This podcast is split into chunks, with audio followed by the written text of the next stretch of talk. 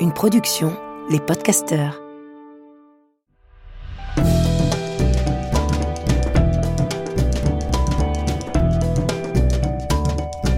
Histoire de mode.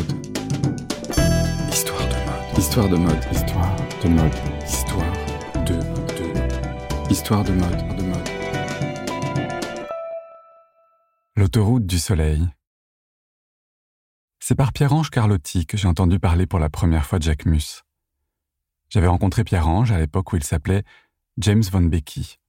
Je ne sais pas pourquoi il avait choisi un pseudonyme flamand, qui semblait échapper d'un livre de Patrick Modiano, quand Pierre-Ange avait de beaux traits corses. Pierre-Ange m'avait contacté via MySpace, peu après la sortie de mon premier roman, Prostituée. Je ne sais plus de quoi nous avons discuté, et je me demande s'il reste encore, quelque part, sur un compte oublié, abandonné, des traces de ces échanges. On a fini par prendre un café au Flore au début de l'été.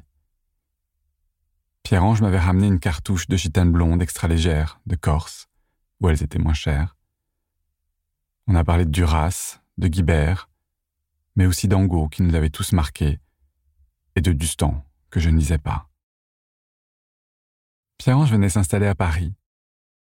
Il avait trouvé un petit studio, pas très loin de chez moi, rue de l'Abbaye si je me souviens bien, dans ce petit renfoncement à côté du café.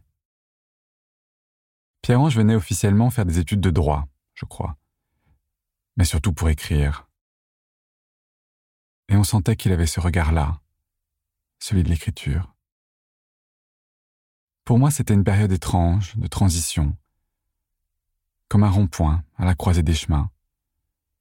J'allais avoir 30 ans, j'avais commencé à travailler chez les cathos, et je venais de sortir mon premier roman dont on parlait beaucoup. Je venais de me séparer de Florian, mais j'avais trouvé par miracle une petite chambre de bonne, et je me suis confronté à la solitude. Antoine n'était plus là depuis longtemps, Constance non plus. Je venais d'enquêter pendant deux ans pour l'écriture de ce livre, et lorsque je m'étais réveillé, la vie avait fait le vide. C'était peut-être ce qu'on nommait le virage de la trentaine. Toujours est-il que, lorsque Pierre-Ange m'a proposé de sortir, j'ai souri et j'ai accepté.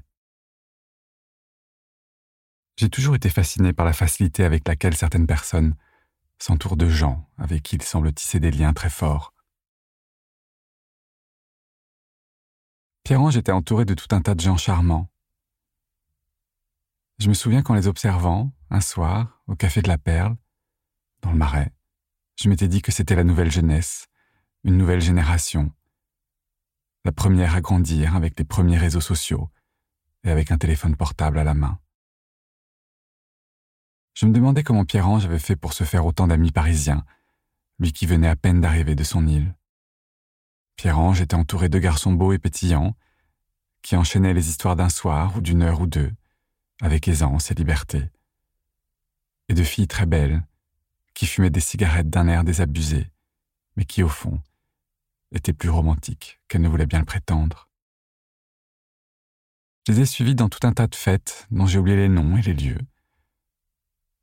Mais je me souviens que pour la plupart, je ne les connaissais pas. Je découvrais à leur côté de nouveaux territoires, mais aussi de nouveaux visages, de nouveaux regards. Et j'ai réalisé à quel point une nouvelle génération se construit selon sa propre géographie, avant de disparaître, à son tour, au profit d'une autre, ne laissant que ça et là des vestiges d'un temps passé, de fait que tout le monde avait déserté. Je n'ai pas rencontré de garçon à ces soirées, je ne pense pas avoir flirté avec quiconque d'ailleurs.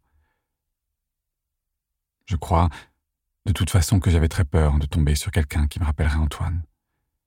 Et un soir, un soir d'hiver, alors que nous étions tous dans le même taxi, sur le chemin d'une soirée, lorsque la voiture a traversé la Seine, je lui ai demandé de s'arrêter et je suis descendu. Je me suis excusé auprès de Pierre-Ange et de ses amis, prétextant que j'étais fatigué, et je suis rentré. Je ne les ai plus jamais revus. Un soir, je suis descendu du train qui n'était pas le mien. Quelques années plus tard, je suis tombé sur des chroniques de Pierre-Ange, qui avait récupéré son nom dans un magazine. Il parlait de la nuit, de fêtes, d'amour en pointillé. Il m'a fait penser à Alain Pacadis qui écrivait sur ses nuits au palace. Puis, juste après, j'ai vu Pierre-Ange à la télévision dans un reportage de Loïc Prigent sur la Fashion Week. Pierre-Ange aidait un ami qui s'appelait Simon et avait lancé sa marque, Jacques Mus.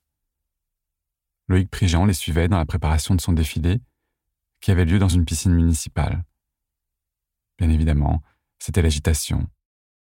Jusqu'à ce que des filles, des filles de leur époque, aussi affranchies que romantiques, défilent sur Isabelle Adjani chantant Pulmarine. Pierre-Ange était là, dans un coin de l'écran, et j'ai compris que lui aussi avait changé de route. Au fond, on s'était rencontrés sur un échangeur d'autoroute, le temps d'une pause, d'un dîner, puis nous avions repris la route.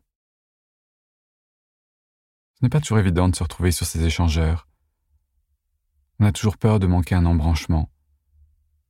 Mais parfois, alors qu'on pense se tromper de chemin, destin vous met sur votre voie. Par un drôle de hasard, j'ai recroisé Pierre-Ange pile à la fin de ma mission chez les cathos, tout à la fin, lorsque j'étais menacé par les intégristes.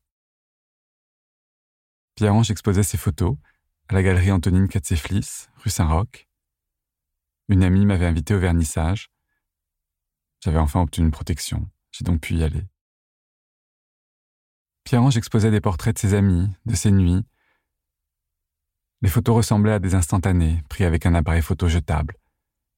Mais aussi brut, aussi simple semble son travail, il n'en était pas moins doté d'une grâce qui faisait toute la différence. L'exposition s'intitulait Bored and Naked et dévoilait l'intimité d'une génération qui avait décidé de ne rien cacher. J'étais sincèrement heureux pour Pierre-Ange. Pierre-Ange est sorti pour venir m'embrasser. Il m'a présenté Simon, qui était à côté de moi. On a échangé quelques mots. Simon était habillé tout en blanc, avec l'accent chantant du soleil, mais la détermination de ceux qui bâtissent en ville. J'aurais voulu m'attarder un peu, boire des coups et fumer des cigarettes sur le trottoir. On était au printemps. Dans l'air flottaient les premières promesses d'été. J'aurais voulu, oui, le temps d'une soirée, m'attarder sur cet échangeur d'autoroute et discuter avec des gens charmants qui empruntaient l'autoroute du soleil. Mais on m'a fait signe. C'était dangereux de m'attarder. Je suis rentré. De toutes les photos de cette exposition, me reste en tête le portrait de Jacques Mus. Cette photo de lui, jeune homme, torse nu, dans une calanque de Marseille sans doute, devant un ciel bleu, le regard déterminé. J'ai lu il y a quelque temps, je ne sais plus où, sur Instagram sans doute, une phrase de Simon, une phrase très simple où il disait que sa mère le déposait à la gare, qu'arrivé à Marseille il rejoignait des amis, achetait une canette, puis passait son après-midi à sauter de la corniche. C'était aussi simple que suggestif, une phrase de roman. J'ai réalisé que les jeunes gens modernes d'aujourd'hui écrivaient des romans contemporains sur de nouveaux supports, à leur façon. Il y a quelque temps, à l'anniversaire de Flavie, une amie, j'ai vu que la fiancée de son fils portait fièrement en bandoulière un sac Jacquemus mauve. Je crois que depuis Xulibet, aucun créateur n'a à ce point réussi à se faufiler dans le vestiaire, dans le quotidien des jeunes. Simon a pris l'autoroute du soleil, en sens inverse, et est venu à Paris, les bras chargés de lavande, de blé, de calanques, de fruits frais, de musique italienne, de baisers à la tombée de la nuit, de fêtes sur la plage, de souvenirs d'enfance, de rires et de désirs de toute cette poésie faite de désir et de tendresse, qu'il emballait d'un bout de tissu, comme on le faisait autrefois sur le marché, griffé Jacques Mus. Il est le reflet d'une génération qu'on ne peut qu'avoir envie d'embrasser. Mais surtout, je crois qu'il nous rappelle à nous, si souvent égarés sur ces échangeurs, gris et sinistres pour la plupart, qu'avec un peu de chance, ne tient qu'à nous de prendre le bon embranchement, qui ne doit pas être si loin que ça. Je suis ravi de vous retrouver. J'espère que vous avez passé un bel été. Je vous embrasse et je vous dis à très vite.